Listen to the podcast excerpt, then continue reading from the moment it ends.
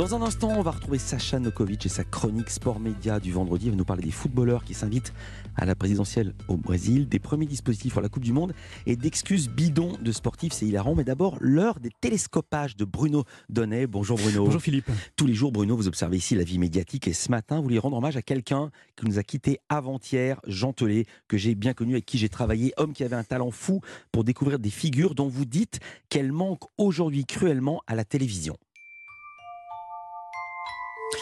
Avec son physique de grand escogriffe éternellement ébouriffé, Jean Telet, qui, avant la littérature et après la bande dessinée, avait tâté de la télévision, maîtrisait un art rare.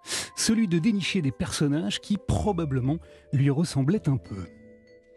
Il les aimait singuliers, doucement marginaux, mais surtout infiniment poétiques. Voilà pourquoi il les croquait, il les montrait, et puis bien souvent, il se les faisait chipper.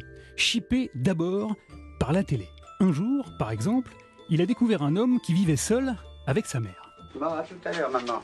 Et la passion de ce sympathique Olibrius, c'était de se construire une soucoupe volante, une grosse soucoupe en bois, qu'il avait fabriquée dans son jardin pour voyager. Oh, pas pour voyager pour de vrai, non, pas tout à fait, encore que. J'ai déjà volé avec cette soucoupe, de toute façon, euh, dans l'astral, c'est-à-dire euh, une des sortes de vols par la pensée. Eh oui, ce garçon-là voulait avant tout s'évader par la pensée. Il était truculent en diable, et sa mère encore plus que lui. Alors, eh bien alors, l'émission Striptease, qui fit longtemps les belles heures de France 3, lui a mis la main dessus et a réalisé son portrait. Le sien, et celui de sa maman, qui n'avait pas son pareil pour évoquer sa soucoupe volante. Mais vous savez, elle va coûter aussi cher une fois qu'elle sera faite, avec tous les trucs qu'il y aura dedans, les tableaux de bord et tout le merdier. hein, elle va coûter aussi cher qu'un avion. Une femme d'un naturel incroyable, qui nous avait touchés par sa candeur et par l'admiration tendrement naïve qu'elle portait à la création sidérale de son rejeton. Dedans, il y a du boulot à faire. À rajuster tous les fils, négatifs, positifs, les lumières et tout le merdier. Seulement voilà, Jean Telet ne s'est pas contenté d'inspirer la télévision.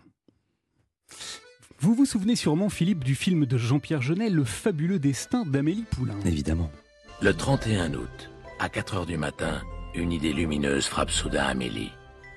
Où qu'il soit, elle va retrouver la piste du propriétaire de la boîte aux souvenirs et lui restituer son trésor. Dans ce film, on raconte, entre autres, l'histoire d'un homme dont on retrouve les photos déchirées et jetées à la poubelle devant pratiquement toutes les cabines de photomatons de la ville de Paris.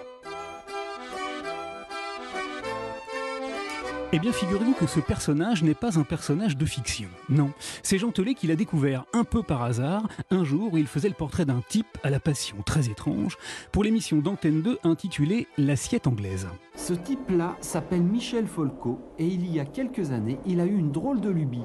À chaque fois qu'il passait près d'un photomaton, il regardait derrière, il regardait à l'intérieur, il regardait sur les côtés, il jetait un coup d'œil par-dessus, dans les poubelles aussi, et s'il y avait des photos déchirées, il les ramassait. Il en faisait collection. Eh oui, c'est un collectionneur joyeusement perché qui lui a permis de découvrir la fabuleuse histoire du jeune homme mystérieux. Ce jeune homme mystérieux, Folco a trouvé des photos de lui tous les jours, pendant des mois, et dans tous les photomatons de Paris. Jean Telet l'a raconté avec une faconde épatante maintenant un suspense haletant avant de nous révéler finalement la clé de l'énigme aussi logique que délicieusement terre à terre. Un jour, Folco a vu le mec sortir d'un photomaton et en refermer la porte à clé. C'était tout simplement le réparateur qui, après chaque réparation, testait lui-même la machine. Alors voilà, Jean Telet était un découvreur de personnages mais également un formidable créateur d'imaginaire. Les gens comme lui se font rares aujourd'hui dans une télévision qui accorde étrangement bien plus d'espace aux commentateurs de polémiques crues plutôt qu'aux soucoupes volantes en bois et aux photomatons mystérieusement abandonnés. Quelle belle poésie et quel bel hommage. Merci beaucoup Bruno Donnet. Bon week-end.